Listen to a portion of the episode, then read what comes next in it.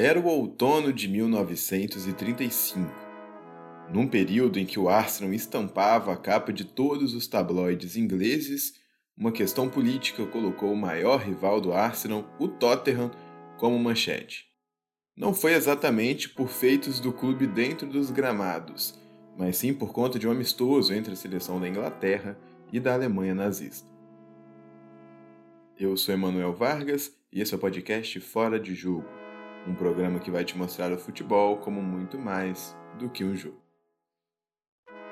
E hoje a gente vai falar sobre o dia que a seleção da Inglaterra enfrentou a Alemanha nazista em Londres.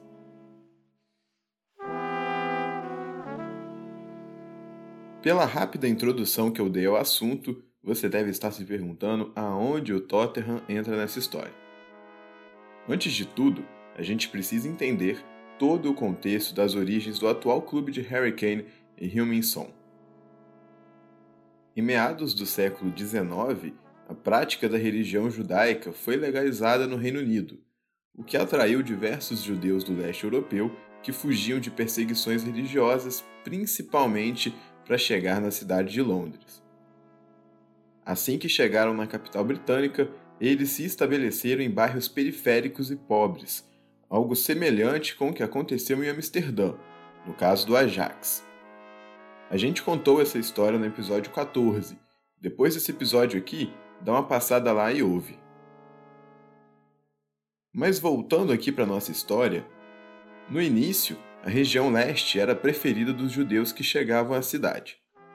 A partir de 1880, o foco passou a ser as regiões norte e nordeste, onde ficava o bairro de Tottenham Hale, que, por suas fortes indústrias locais, seduziam imigrantes que precisavam de um emprego e uma oportunidade para sonhar com uma vida melhor.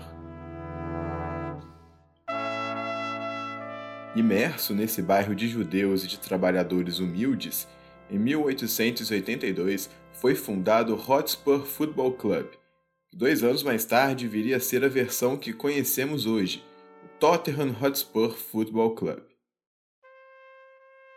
Cansados de sofrer preconceitos e xenofobia pelos nativos britânicos, os judeus passaram a ter o Tottenham como seu porto seguro, como se fosse um lugar de paz.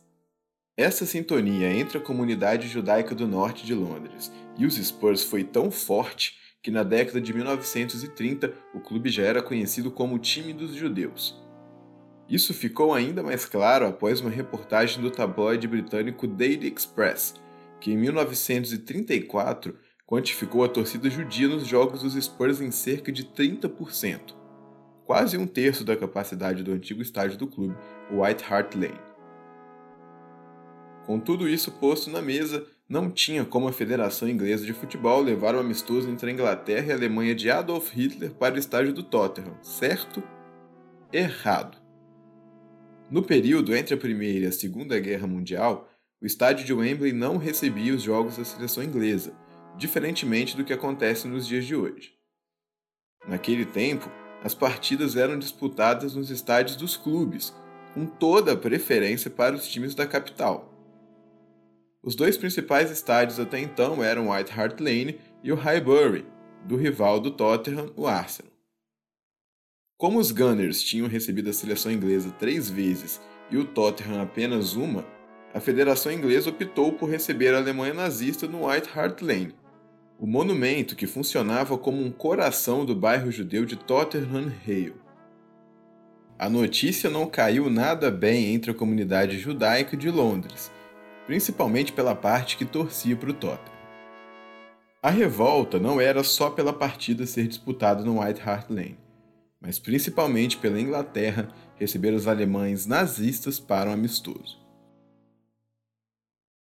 Com o intuito de acalmar toda aquela tensa situação, o jornal Weekly Herald fez uma polêmica publicação que dizia, com fontes de dentro do clube, que o Tottenham nem tinha tantos judeus assim, que era apenas uma percepção errônea do povo. Com certeza, o editor da seção de esportes deve ter lamentado muito aquela reportagem. Afinal, centenas de cartas foram enviadas à sede do jornal em repúdio à publicação e ao amistoso que seria disputado. As cartas foram enviadas por judeus torcedores dos Spurs e também por representantes das comunidades judaicas do Reino Unido. Esse movimento fez com que o jornal se retratasse dias depois. Para os judeus, o futebol estava em segundo plano. A década de 1930 marcou o início e a consolidação da política antissemita, racista e genocida de Adolf Hitler, que ficou conhecida como nazismo. Esses ideais, se é que dá para chamar assim, ficaram ainda mais palpáveis com a sanção das Leis Raciais de Nuremberg, um conjunto de três leis que ampliaram e consolidaram o ódio aos judeus. Agora vamos citar rapidinho aqui essas três leis. A primeira delas é a Lei de Proteção do Sangue e Honra Alemã, que proibia os judeus e não judeus de se casarem ou terem relações sexuais. Já a lei de cidadania do Reich exigia que os cidadãos alemães provassem que eram de fato alemães por meio de dados genealógicos.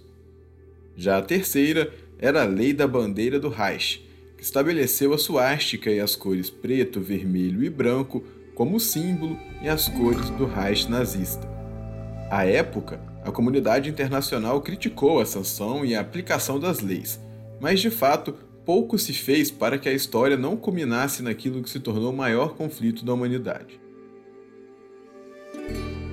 As leis raciais de Nuremberg foram sancionadas em setembro de 1935, três meses antes da partida entre Alemanha e Inglaterra. E ainda assim, o amistoso continuou de pé. Mesmo com tudo isso que a gente já falou, nem o governo britânico e nem a Federação Inglesa se importaram muito. Para a Federação, futebol e política não se misturavam. Já o governo britânico pediu para que os alemães não usassem símbolos e nem fizessem as saudações nazistas nas ruas londrinas. Na primeira partida do Tottenham, no White Hart Lane, depois da decisão de se jogar amistoso, mais de 6 mil torcedores protestaram. Depois desse jogo, de novo ele, o Weekly Herald, mostrou cartas de torcedores judeus que novamente pediam o cancelamento do jogo. O mesmo jornal, dias depois, mostrou outras cartas de torcedores ingleses nativos do Tottenham, onde não havia a menor oposição ao amistoso, muito pelo contrário. Uma carta até dizia que se os judeus não fossem, seria ótimo, pois a seleção jogaria para os legítimos ingleses. Essa divisão dentro da torcida do Tottenham já era conhecida e ficou ainda maior depois desse episódio.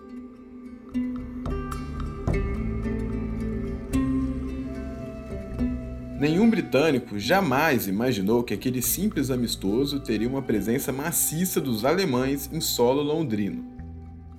Se tinha a ideia de que mais de 10 mil visitantes estavam em Londres no dia do jogo, e eles foram de tudo quanto é jeito para a cidade. Navios a vapor, avião, trem ou carruagem. Para eles, tudo valia para apoiar e demonstrar orgulho pelo seu país, ainda que fosse numa ilha no meio do oceano.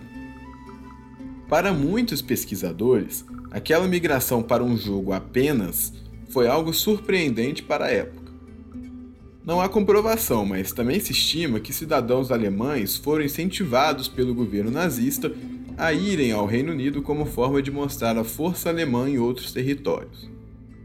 Além disso, mostrar também como os alemães seriam muito mais civilizados que pessoas de outras nacionalidades, uma vez que não houve nenhum conflito em Londres que envolvesse os visitantes alemães antes do jogo.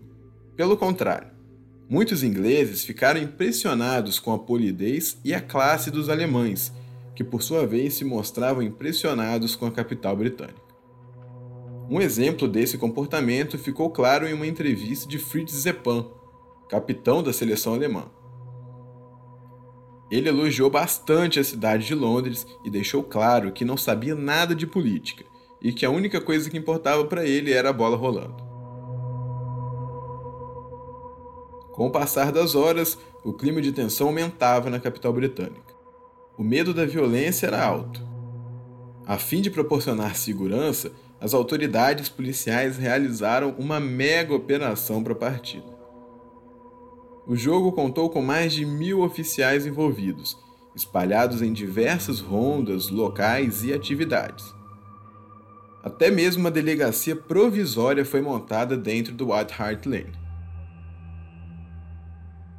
Duas horas antes do horário previsto para a bola rolar, um protesto antinazista saiu da estação de Bruce Grove, com destino ao estádio dos Spurs. No caminho, cantos antifascistas eram entoados e cartazes com frases de ordem antinazistas eram empunhados pelo povo. E do outro lado estava a polícia, que não demorou a coibir a manifestação e rapidinho rasgou os cartazes e folhetos, além de ter prendido diversos manifestantes. Ainda assim, os folhetos eram distribuídos e colados pelas ruas próximas ao White Hart Lane. Nesses momentos que antecederam ao jogo, diversas foram as brigas de rua entre os antinazistas e os simpatizantes do nazismo, que por muitas das vezes, eu diria até que a maioria delas, nem alemães eram, eram próprios ingleses.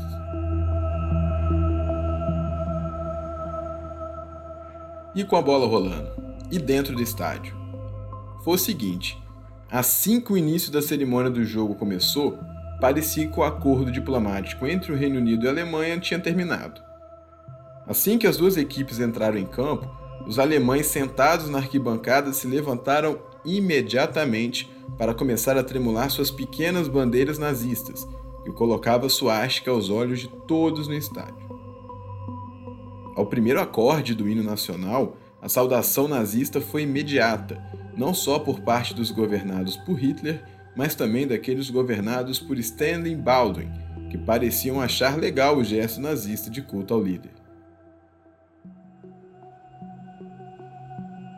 No gramado, as bandeiras britânica e alemã nazista, com a suástica bem centralizada, foram dispostas lado a lado, assim como estavam também outras duas bandeiras que tremulavam na fachada do White Hart Lane. Essa visão das bandeiras lado a lado poderia ser considerada anos depois uma ofensa, quando milhares de britânicos morreram na Segunda Guerra Mundial lutando contra o fascismo de Mussolini e o nazismo de Hitler.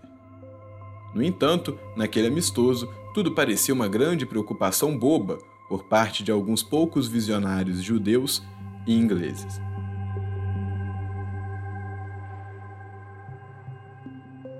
Depois da fácil vitória por 3 a 0 por parte da seleção da Inglaterra, as duas seleções foram juntas para um jantar. Em meio aos vinhos e ao ótimo banquete oferecido, saudações ao rei George V e a Adolf Hitler foram feitas por ambas as delegações. Fora do banquete, as ruas de Londres ainda se encontravam tensas, não por conta dos alemães, se conta que eles já tinham ido embora rapidamente, com relatos que, ao fim da noite, já não era mais possível achar um alemão sequer nas ruas. O que não precisava procurar muito para achar eram ingleses protestando.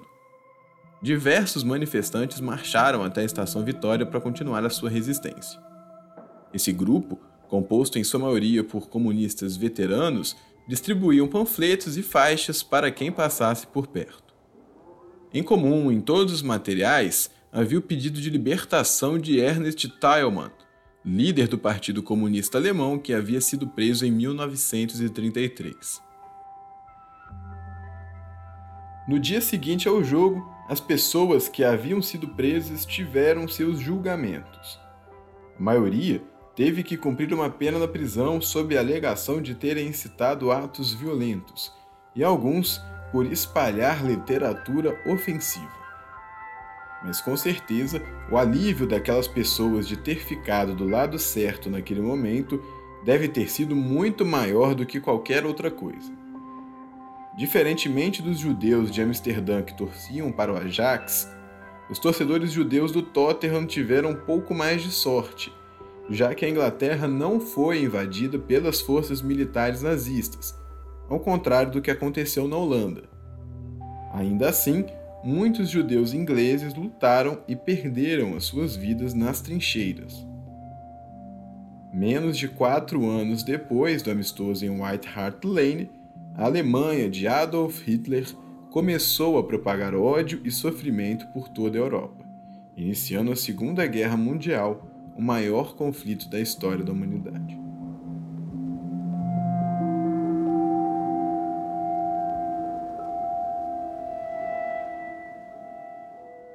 Esse foi o nosso episódio de hoje do Fora de Jogo. Não se esqueça de seguir a gente nas redes sociais, porque a gente está no Twitter e no Instagram.